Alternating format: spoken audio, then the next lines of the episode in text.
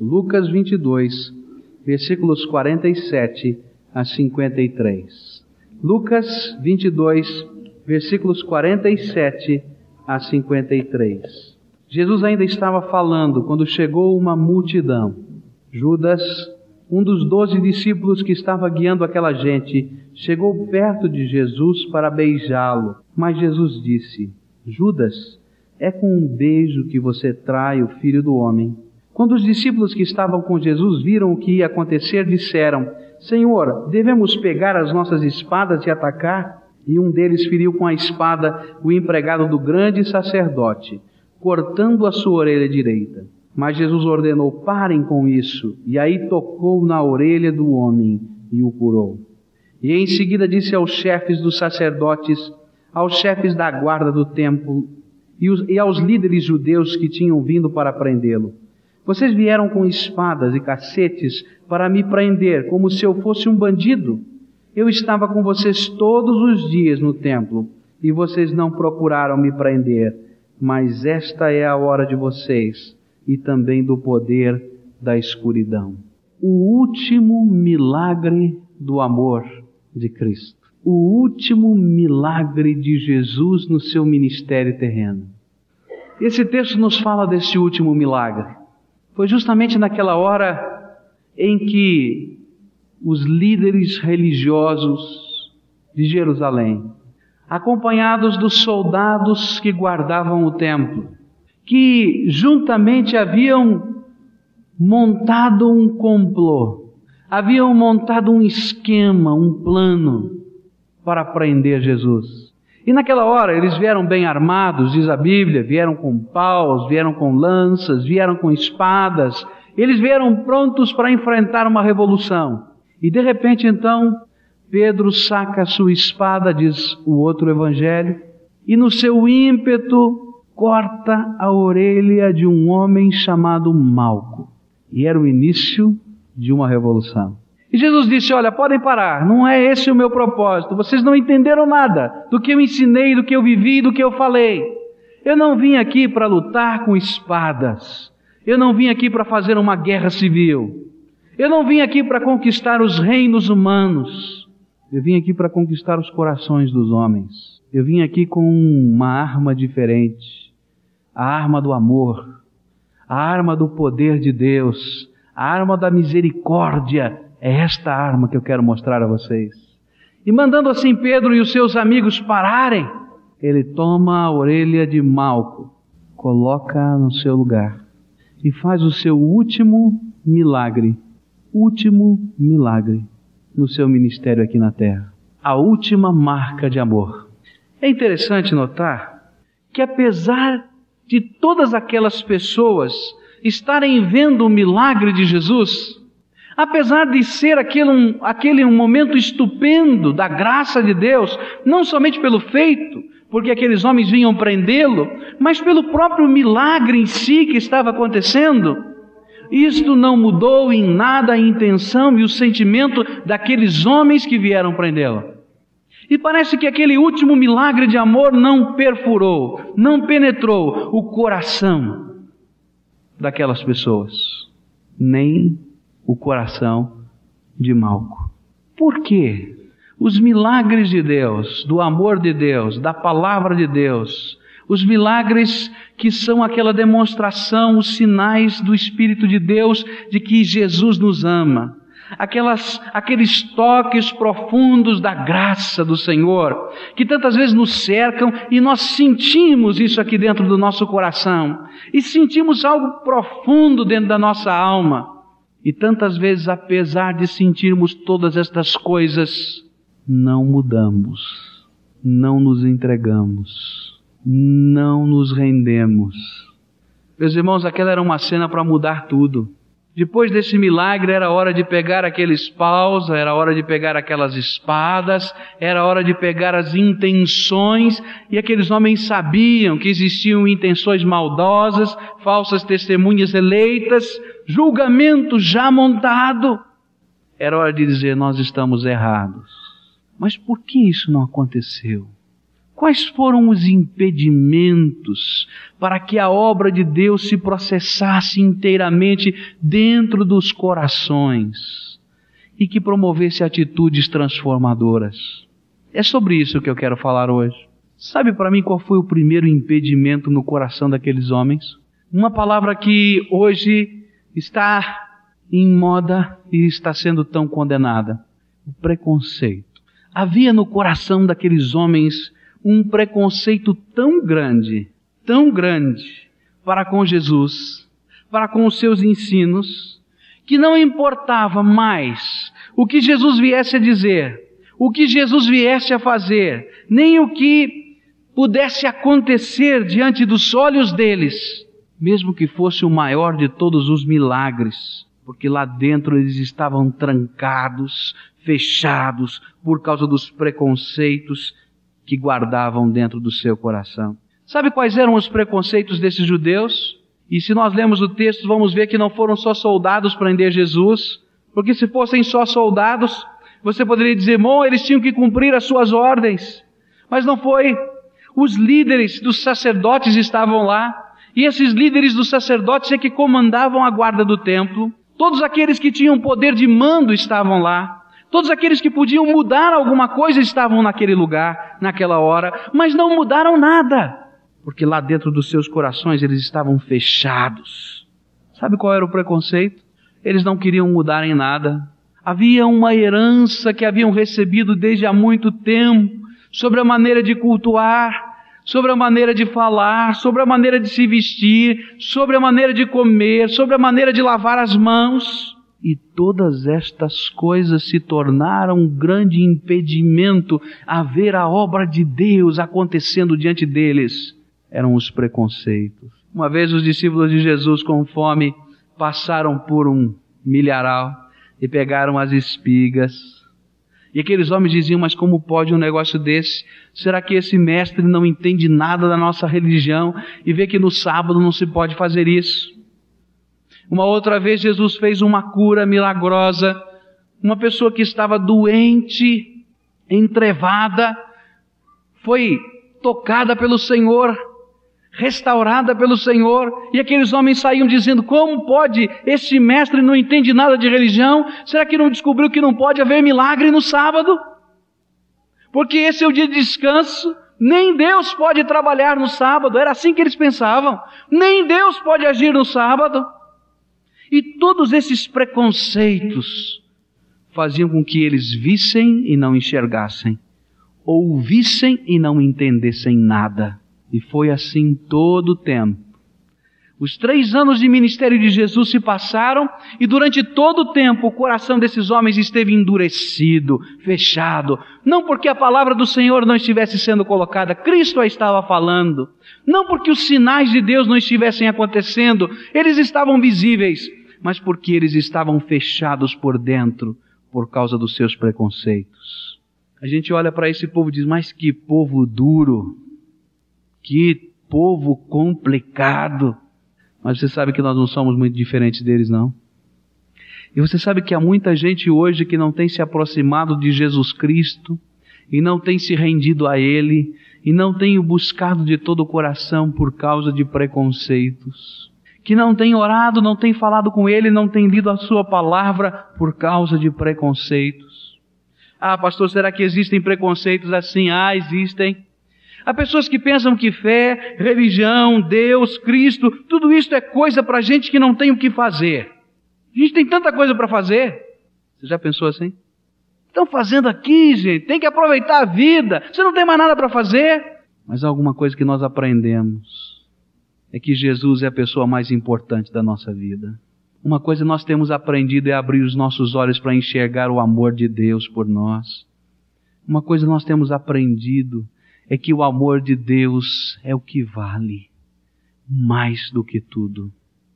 E nós estamos na Sua presença para adorá-lo e temos alegria nisso. E esse é o nosso prazer, porque um dia a venda do preconceito caiu dos meus olhos e caiu dos olhos de muita gente aqui.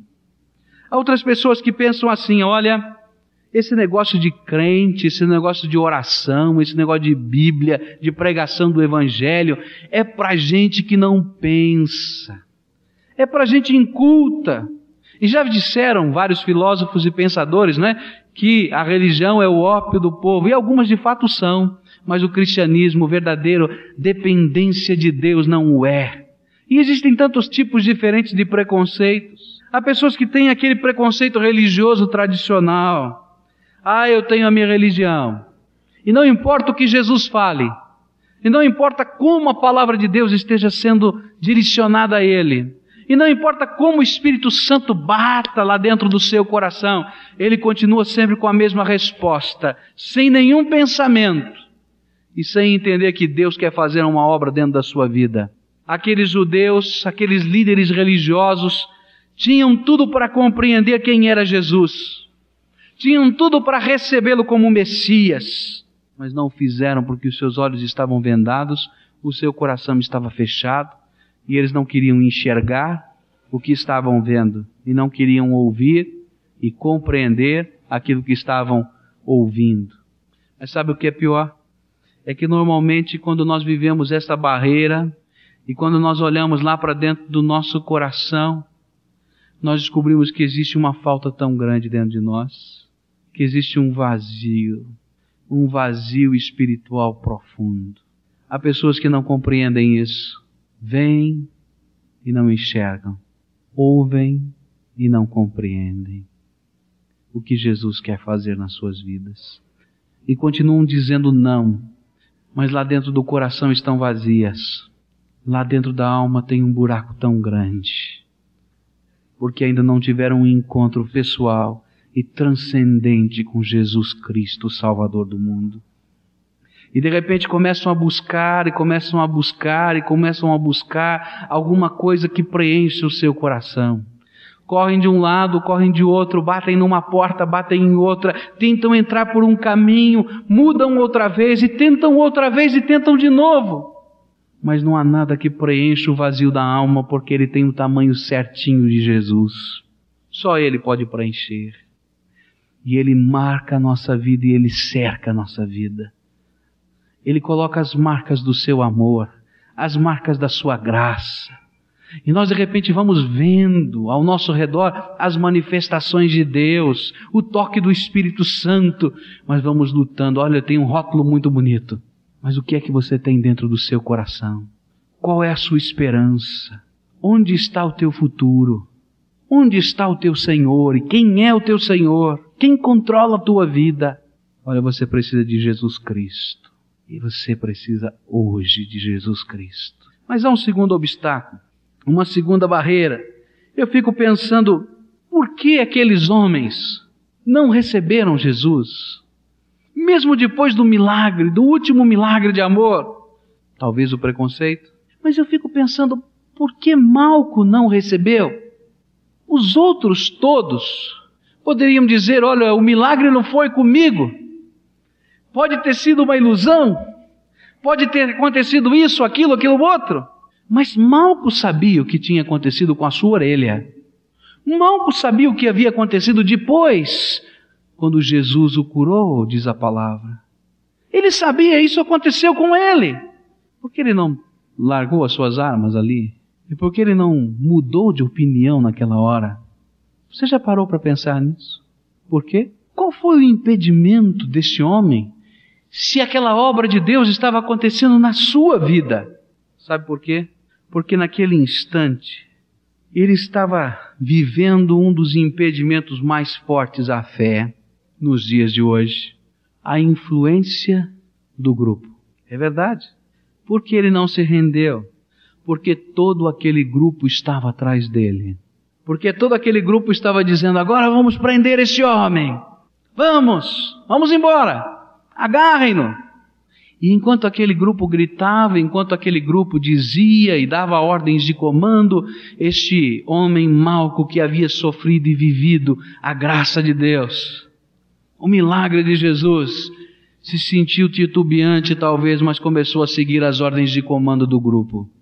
Meus queridos, sabe que esse tem sido um grande obstáculo à vida de muitas pessoas diante de Deus. Muitas vezes o Espírito Santo de Deus começa a trabalhar dentro do nosso coração e nós descobrimos que precisamos de mudança. E nós descobrimos que precisa haver uma transformação espiritual na nossa vida. E nós sentimos lá dentro que a esperança é Jesus.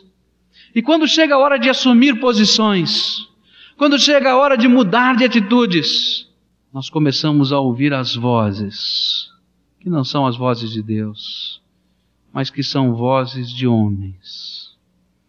E continuamos vendo e não enxergando, ouvindo e não compreendendo. E passamos pela graça de Deus sem recebê-la. Você sabe que existem muitas pessoas viciadas em tóxicos. E quantas vezes esses moços, essas moças e muitos senhores e senhoras também sabem que estão se matando, sabem que a droga é uma droga e continuam fazendo. E a gente começa a perguntar por quê? Porque atrás dessas pessoas existem outras pessoas dizendo: olha, você precisa experimentar, você precisa fazer, você tem que continuar. E existem compromissos assumidos, isso se torna uma grande pressão. E às vezes nós nos sentimos até tocados, desejamos mudança, mas ficamos embotados porque parece que fala mais alto as vozes das outras pessoas do que a voz da consciência, da razão ou a própria voz de Deus.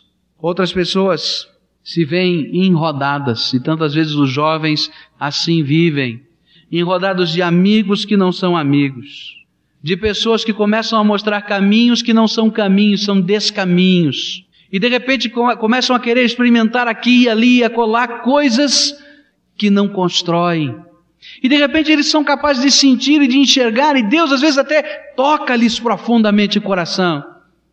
Mas na hora de mudar, de dar meia volta, essas vozes continuam falando e falando. Quantas pessoas traem os seus cônjuges? E se a gente perguntar, olha, você quer se separar da sua esposa, você quer se separar do seu marido? Eu, não, não quero.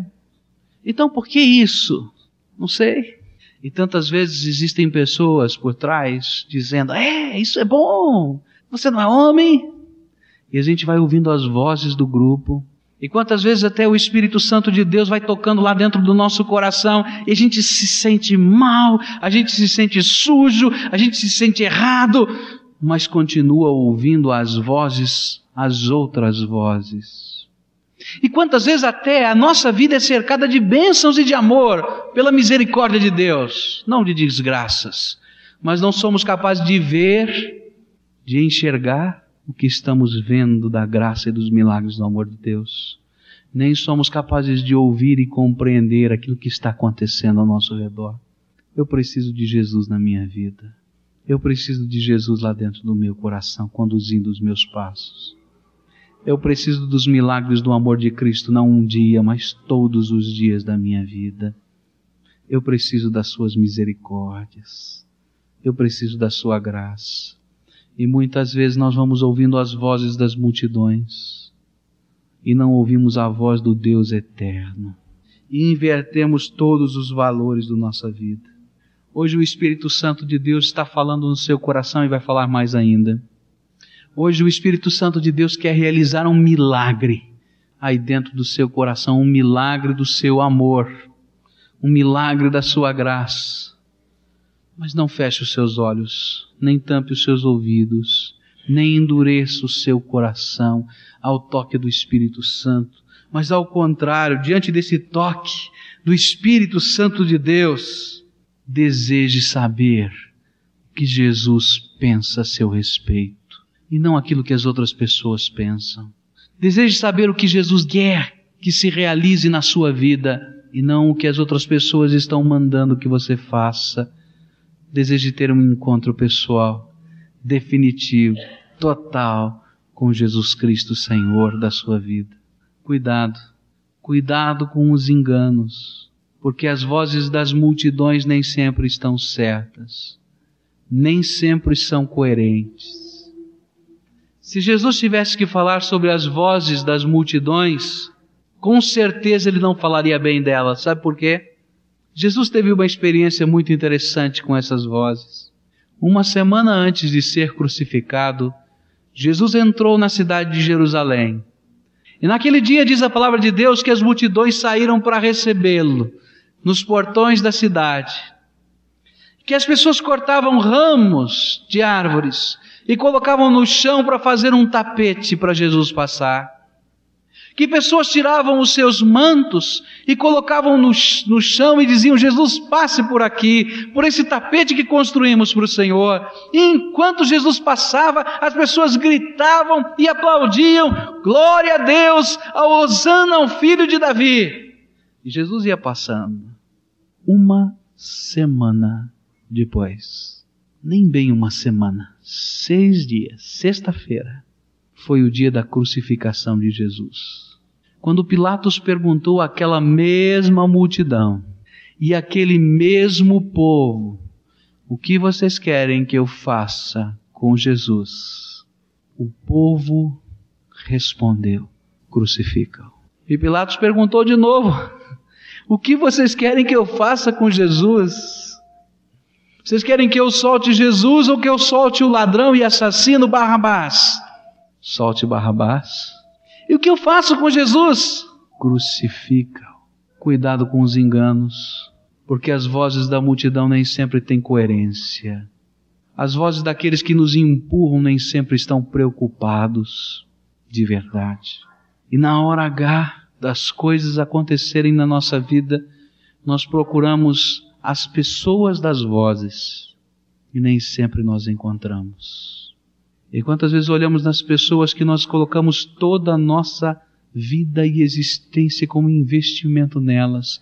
E naqueles momentos mais preciosos da nossa existência, quando nós diríamos: Olha, precisamos de vocês, elas não estão.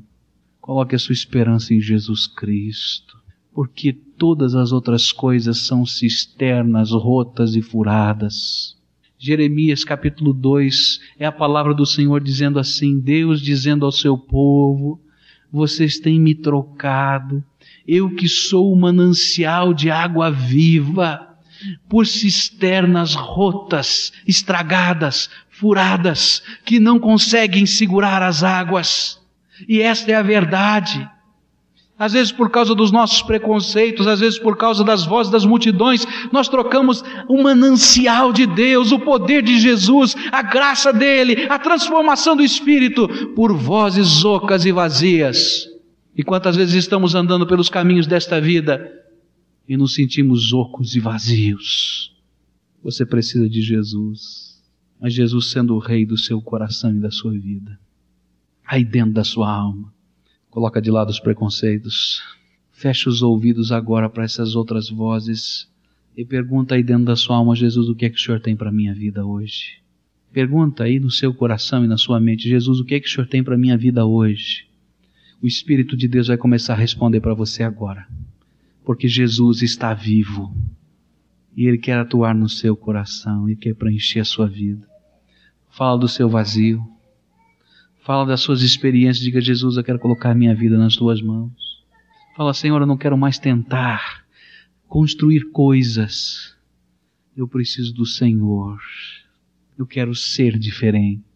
Coloque de lado os obstáculos e diga, Jesus, eu preciso da tua graça. Há um último obstáculo que eu quero trazer para vocês pensarem hoje. Meus queridos, às vezes os milagres de Deus e a palavra de Jesus não penetram no nosso coração e não nos movem por causa, é verdade, dos preconceitos, por causa, é verdade, que estamos ouvindo mais as vozes das multidões, mas algumas vezes por causa dos nossos próprios pecados. Um impedimento que às vezes é freio à ação de Deus são os amores que temos pelos nossos pecados. Porque toda vez que nós nos encontramos com Jesus, nós vamos ter duas revelações de Deus para a nossa vida. A primeira revelação é quem é Deus, qual é a sua natureza, qual é a sua graça. Mas há uma segunda revelação: quem é você? E nem sempre nós gostamos de saber quem nós somos. Quem é você? Mas quando nós nos encontramos com Jesus, nós somos as nossas intenções verdadeiras, e a nossa vida, aquela que ninguém sabe que está aqui dentro da gente, lhe é transparente e clara e ele nos mostra a nossa própria vida. Sabe por que aqueles homens não quiseram mudar de conduta? Porque naquele instante em que eles foram prender Jesus, em que aquele milagre aconteceu, eu sei que eles ficaram perturbados com aquele milagre. Naquele instante em que Malco ficou perturbado, naquele instante em que os líderes religiosos judeus ficaram perturbados, naquele instante que os soldados ficaram perturbados, se eles fossem se render ali, eles teriam que admitir uma coisa: nós estávamos mal intencionados. Nós armamos tudo isso. Contratamos Judas dias atrás. Pagamos o preço. Armamos tudo. Viemos prendê-lo de noite, Jesus, não no templo, para que não houvesse problemas. Planejamos tudo isso. Naquela hora eles teriam que admitir que eram pecadores. Eles, sacerdotes, sumos sacerdotes, estava lá. Eles teriam que dizer a verdade. Tinham que dizer que estavam interessados em outras coisas. Estavam interessados na política, estavam interessados no poder humano, estavam interessados no que eles poderiam lucrar, mantendo o status quo, mantendo a situação como estava. E naquela hora, o milagre do amor não penetrou o coração deles, porque eles amaram mais o seu pecado do que a graça de Deus que queria libertá-los do pecado. Malco não disse nada, porque ele teria que admitir que ele era parte de todo aquele complô injusto e armado, que tudo aquilo era fruto da maldade daqueles homens e que ele era parte integrante de tudo isto. Meu querido, às vezes quando nós temos que admitir o nosso pecado, nós paramos. O Espírito de Deus começa a tocar no nosso coração e nós trememos. Trememos. Deus derrama da sua graça. Porque quando Deus nos revela os nossos pecados, não é para nos destruir, não é para dizer, ó, oh, tá vendo? Agora aguenta, sofre, não é isso não. Mas às vezes Deus chacoalha a nossa vida para que nós enxerguemos que Ele nos ama e Ele nos traz para perto dele. Ele diz: agora coloca aqui a tua vida na minha mão. E Ele começa a obra dele de restauração, de transformação, de reinício. Uma nova vida, uma nova vida começa. Quer experimentar isso? Eu sei que agora vai haver uma luta aí dentro da sua alma muito grande. Está havendo já. Vai vir o preconceito. Está vendo, não está? Aí vem as vozes das pessoas, mesmo que elas não estejam aqui, você já está ouvindo. O que será que o meu marido vai pensar? O que meu pai vai pensar? O que o meu irmão vai pensar? O que o meu tio vai pensar? Fulano de tal, olha só o que vai pensar. Esquece isso, coloca de lado e escuta a voz de Jesus agora. Vai vir o peso dos pecados. Ah, mas se vai haver mudança na minha vida, como é que vai ser? Vai ter que mudar isso. Eu não sei o que você está pensando, mas se o Espírito Santo está mostrando o pecado na tua vida, ele quer transformar. Agora tem uma coisa que eu quero dizer para você. Ele vai transformar. Só que não é você que transforma, é o poder do Espírito que transforma. Você deve ir para Jesus do jeito que você está, pecador. E dizer, Senhor Jesus, minha vida está assim, ó. É isso. Está um caos. Por causa de todas essas coisas. E outras. Toma minha vida. Transforma minha vida. E manifesta o teu poder aqui dentro de mim. Faz um milagre do teu amor dentro da minha vida. E Jesus ouve esta oração. Todos quantos o Pai lhe deu, de maneira nenhuma ele lança fora. Aquela pessoa quebrantada e contrita, Jesus de jeito nenhum manda embora. Ele toma nas suas mãos, socorre e ergue e transforma. O desafio que eu tenho para você hoje, vou fazer em nome de Jesus aqui, é deixa o Salvador ajudar você agora. Coloca de lado todos esses impedimentos.